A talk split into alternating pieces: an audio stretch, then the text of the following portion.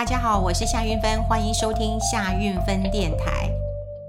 呃，最近很多人都在聊奥运的事情，那我们不断的为我们啊、台湾的选手，然后在呃喝彩啊，哈，呃，像我就觉得说，常常也跟我的孩子在聊啊，我说，哎呦，这个小林同学表现得很好啊，我说看他哦，真的好像看自己孩子的心情，会觉得说，嗯、这个孩子这么的呃谦恭有礼，然后又打进了世界啊、这个排名前五名了，真的是很了不起的一件事情。就我儿子就嘟我说，妈妈。你应该不能够叫他儿子，你应该用看孙子的心情在看他吧？哈，这蛮可恶的。好，那当然呃，最近很多人都在关心，就是我们奥运夺牌的事情。那这也让我想到一件事哈，其实这跟呃心理学也蛮有关系的。那怎么说啊？我觉得人的心理啊，就是呃已经就算经过一百年，哈，一百年这样的一个嗯、研究啊，你都还是会发现到说，诶。其实并没有太大的改变，因为人的心理啊就是这样子，就是这样子。那怎么说呢？呃，因为过去我就是嗯，我在大学念社会系，所以我想社会心理这我是蛮啊、有兴趣的哈。那我们都会看到，在夺牌的过程当中，你当然呃夺到金牌哇，那很开心啊。那夺到银牌，得到银牌是不是第二开心呢？因为你是第二名嘛，是不是第二开心？那铜牌是不是第三开心呢？那应该是这样的嘛，对不对？就世上。并不然哦，呵呵，并不然哦。怎么说呢？你呃，根据很多的一个统计，我们待会跟大家来聊啊。就是他们现在开始发现到说，哎，怎么得到金牌，当然很开心啊，很激动啊，哈。然后得到银牌的，哎，人面上的表情很难看哦。但得到铜牌的又很开心。好，那大家都觉得很奇怪，为什么？为什么？是真的隐恨吗？赢恨吗？好，然后我们最近不是一直希望说，哎，中国可不可以支持一下收银啊？好，好，这些都让大家觉得说，哎，到底银牌为什么得的人不开心？好，不开心。我们先讲来，一百年前，哈，一百年前，其实心理学之父叫那个威廉詹姆斯，呃，詹姆斯哈，William James。那么很多人都知道，他其实是哲学家，是心理学家。那当时他就啊、呃、有一个这个呃理论出来了哈，他说全世界第二名的不管是拳击手、划船手哈，其实他们心情是不开心的。为什么？因为他们只差一点点就可以拿到第一名了，只差那么一丁点哈。那他一心只想，你看对于一个第二名的人来讲，他一心一意当然是想要拿到第一名或达到这个金牌嘛哈，所以。除了金牌之外，什么胜利都不算。这就是我们刚刚讲过，心理学之父在一百年前就告诉你了：第二名的人开心不起来，好，开心不起来。好，那当然呢，呃，曾经也有很多人啊、在呃很多的这个后之后的学者哈、他们也都会对说啊，收、集一些国家啦、运动员呐，他们在比赛之后在站上那个呃这个。那个领奖台的时候，哈，他们那时候的面目表情是怎么样的？哈，大部分的哈，他们感觉出来就是银牌的，第二名的人，哈，有三成的人大概都是面无表情。那有超过四成以上的人，感觉上是伤心的，是伤心的，哈，是伤心的。那呃，在呃这个很多奥运，然后有一些国家的比赛的时候，他们也发现到说哈，得到铜牌的人，哇，开心的不得了。真的开心得不得了了哈！那事实上，我为什么会跟大家做一个分享？第一个，我觉得呃，心理学本来就是一个很有趣的，而且竟然发现到一百年前就是这样子。那显然，你看我们是很难对抗我们的心理的。那这一次呃比赛当中，我想呃很多人都会觉得啊、哦，这个戴志颖小戴好可惜哈，就是啊没有拿到金牌，因为他已经是世界级的球后了哈，他的呃累积积分那么都是在呃这个第一名，就是球后的呃。地位了哈，可是这一次就是不能够在奥运拿到一个大金牌，所以嗯，在看到比赛的时候，当然惊心动魄，非常的紧张。包括我在看的时候都好紧张哦，真的好紧张啊，都快叫不出声音来了。好，那他拿到银牌的时候，后来他自己都讲了，他就说都不想看他一眼。好，我想每一每每一个选手上了呃这个。赛场当然就是想要夺金得第一名，所以那时候你可以看到，嗯，在嗯这个他的那个领奖的时候，真的表情其实是落寞的哈，真的是我们是很心疼的哈，很心疼的。那也在印证到说啊，原来都是这样子，一百年前就就有人这样的一个一个说法了，因为他就一一心想要。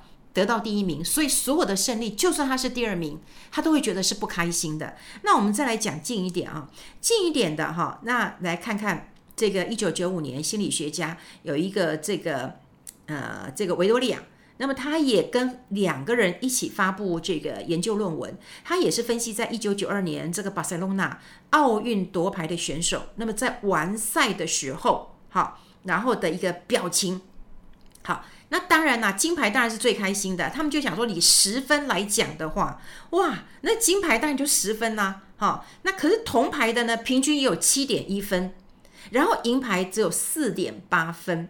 诶，你就觉得很奇怪，对不对？应该第一名的金牌最开心，第二名的次开心，第三名的铜牌再再开心嘛？一二三，不是这样子的。当然第一名就是金牌，然后第二开心的是铜牌的。啊，在二零零六年的时候，哈，那么也有这个研究的学者，哈，他们研究那个柔道选手，哈，然后他们在得奖的时候，百分之九十三的金牌选手笑到非常的灿烂，百分之七十的铜铜牌的选手也是笑容的满面，但是银牌选手没有一个人笑不出来，然后他们就说这叫银牌脸，或者有人说这就叫银牌症候群。好，那那为什么？其实，在心理上面，哈，就是说。你你只输给金牌呀，你就第二名啊，对不对？因为你就输给他一点点而已嘛，哈。因为在心态上面，好，心态上面，他当然想要跟金牌比嘛，好，然后他可能会有一个心理状态，就是说，哎，当时如果我再怎样，或者再怎么样。那事实上，这有一种心理学的一个说法，就是反事实参考，因为事实已经发已经发生了嘛，你这个反事实的一个思考都没有用了，可是你就一直懊悔说，哎，我当时为什么不这样？我当时为什么不那样？所以你不断在懊悔当中的时候，哈。你就会出现那种不开心的感觉。好，那当然我没有办法去评论说，呃，小戴啦，或者是任何得到呃银牌的人，是不是都有这样的一个心情哈？未必哈，未必。有人会认为说，哦，我已经尽力了，哈或者觉得，哎，这是一个很棒的呃球赛。但说实在的，就第二名啊，银牌啊，真的就是要拿第一名嘛。你拿到银牌的时候，他的心理上面当然是过不去的。好，那我们就来讲了，为什么铜牌的快乐程度这么高呢？好。铜牌他们会认为说，哎，拜托，第四名什么牌都没有，哎，我至少可以拿一个铜牌，我多开心啊！我真是哈哈哈。对，所以比上不足，可能比下呃有余啊。那所以这个你要知道，那个功败垂成，好，只差一点点，那种懊悔反而就冲淡了。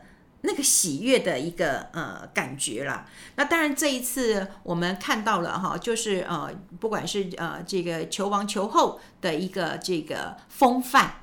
好，我觉得真的是风范。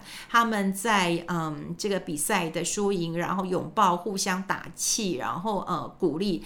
呃，像我在脸书上，我甚至还转带了小戴的一个文章哦，他就说呃其实他呃当然是难过的啊，他当然是难过。他虽然觉得说他自己是尽力了哈，但难免这样的一个难过，因为谁不想要拼嘛？谁不想要拼的拼一面这个呃金牌回来？而且其实我觉得他也背负了。我觉得国人同胞给他很大的一个呃期许啦，哈，虽然他那场球他当然打的是是是不错的，我觉得在球场上面的一个拼搏，那么的一个努力是没有人可以呃去说他什么的，没有资格去评论他的哈。那当然我看到呃我有转带呃转发那个小戴的这个呃文章，他自己就讲了，然后他就说他已经站在最高的颁奖台上，可是他就说有一点点的遗憾，因为不完美总是。总是存在的啊，那这样才有动力去追求更好的结果啊！我觉得他心理素质真的很强大。他就说他告诉你自己，我不是那么完美，可是戴志颖你很棒啊！我觉得很棒。那当然还谢谢很多人，可是我觉得他分享的故事让我很感动啊。他就说。他比赛完之后，他曾经也不想要看一下那个银牌，因为后来把银牌拿在手上，他就没有挂在他的脖子上。他就说那个新度啊，大家嗯、对，我这次也很喜欢新度。你看在印度打球，好打得这么好。过去我印度我只看过电影那个《我的冠军女儿》全集，可是我真的不知道新度他打得非常好，他的球技非常好，而且他人很美啊。我觉得他更重要的是，他讲新度跑过来抱着他。好，他说小戴这样写的，他说新度跑来抱着我，捧着我的脸，告诉我，我知道你很难受，但你已经表现很好了，今天不是你的局。好，然后把我拥在怀里，说他都知道。我觉得那样真诚的一个鼓励，然后他就说，小戴就说，害我直接爆哭了，因为太难过了，我真的很努力了。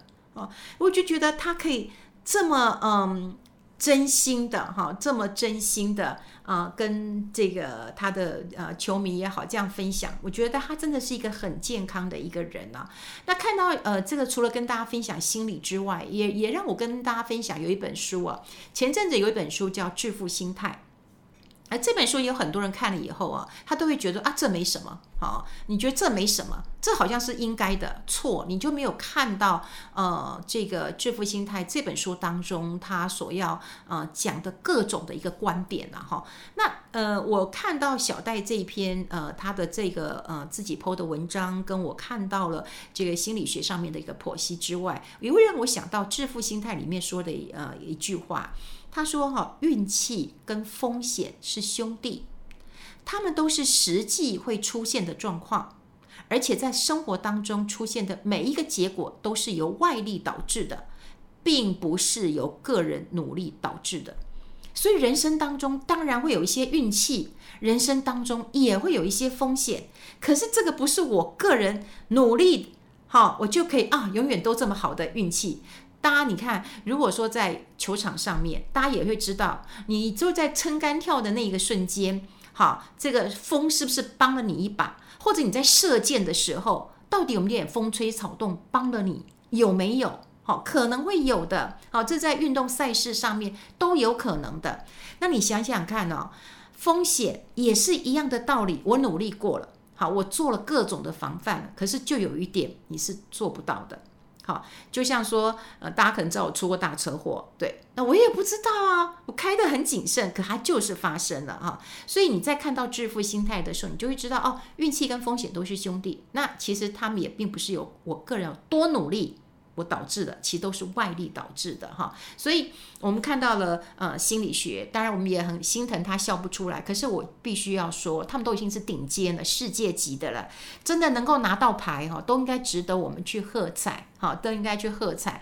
然后你看到呃，你看这个李智凯翻滚了十六年，我们的小男孩，我们眼中看到的小男孩，然后现在已经是一个一个。男人呢，已经都不太一样了。好，这是从心理学上。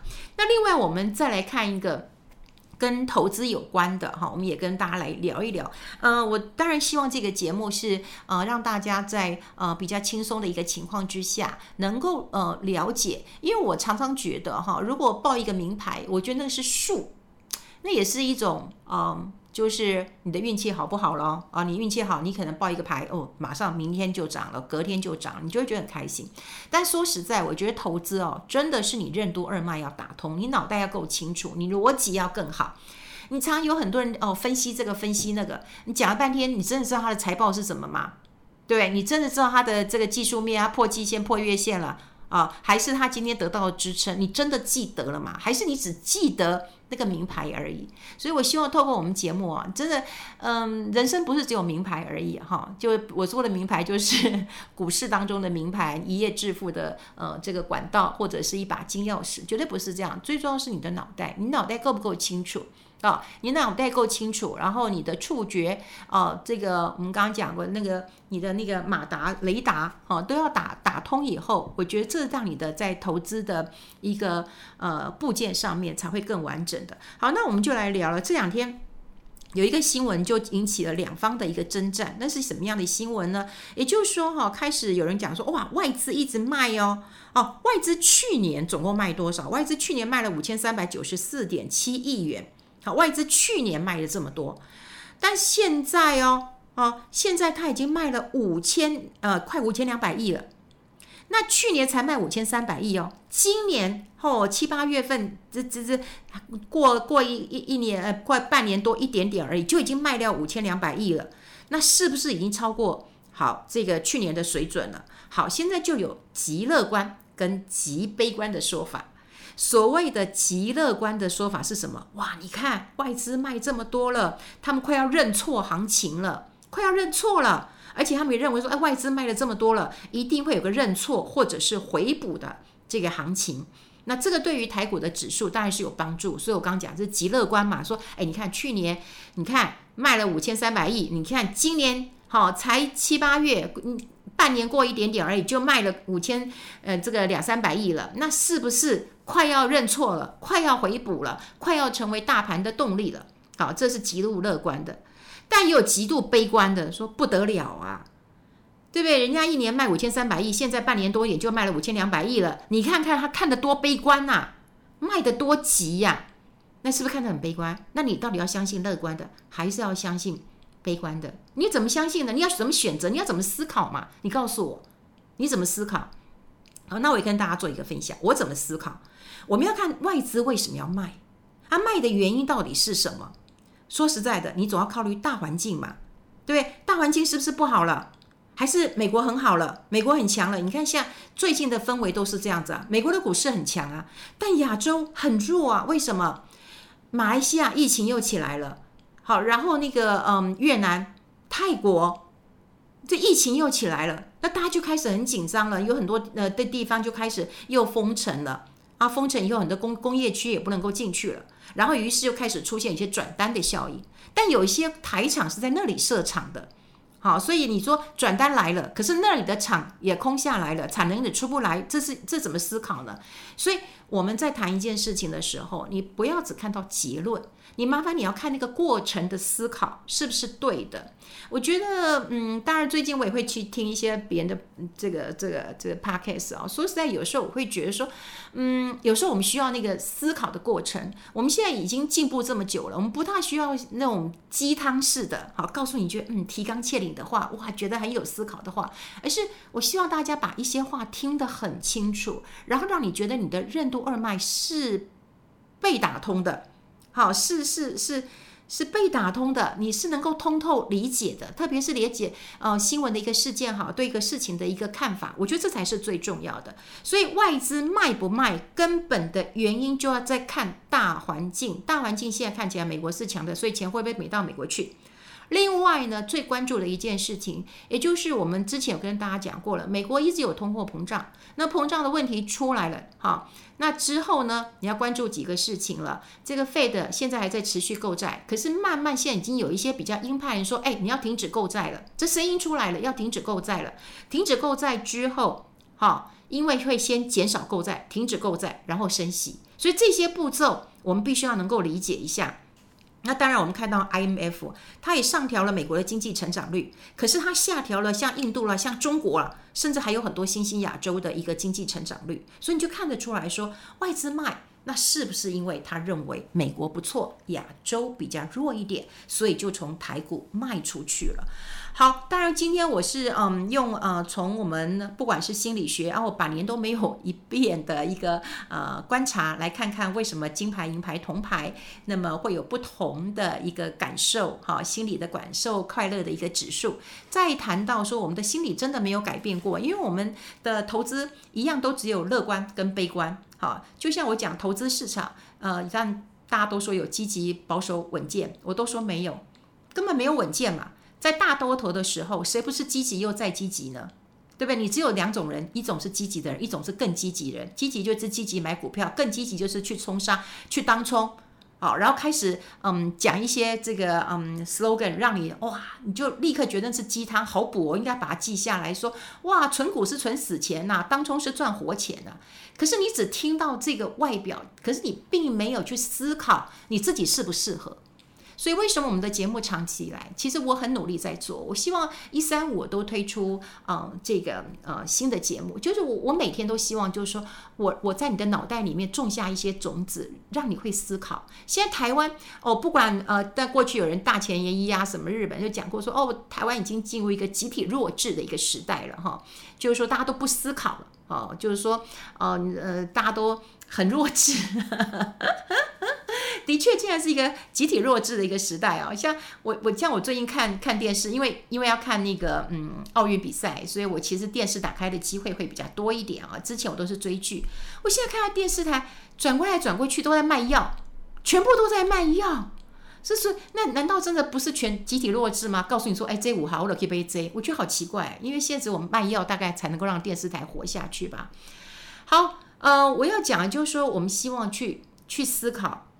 好，就是从心理上的一个思考，然后另外呢，你就是看到悲观或是看到乐观的时候，麻烦你去想，你你不要认为说啊，别人讲的都对的，你去思考跟你想的意义不一样。所以我说，在投资的时代，哈，就是在积极多头就只有积极跟更积极，在保在空头的时候，我跟你讲，只有两种人，就是保守再更保守，对吧？不能碰，不能碰，哦，这要三年以后再碰，哦，这十年要碰哦。好，那这以后会跟大家讲，因为现在还是毕竟是多头，但是呢，通常我跟你讲，牛会比较短，熊会比较长。好，所以等到以后如果有熊市来的时候呢，我们再跟大家来做一个分享。心理是不会变的，但我们希望让大家的心理素质再调好一点。然后呢，更希望大家能够多思考啊，我觉得这个是一个很重要的一件呃事情。你会思考了，你会呃阅读很多讯息，你会思考，你就会有一些思辨的能力。当你具备这些能力的时候，你帮自己在做投资的时候就会更完善一点了。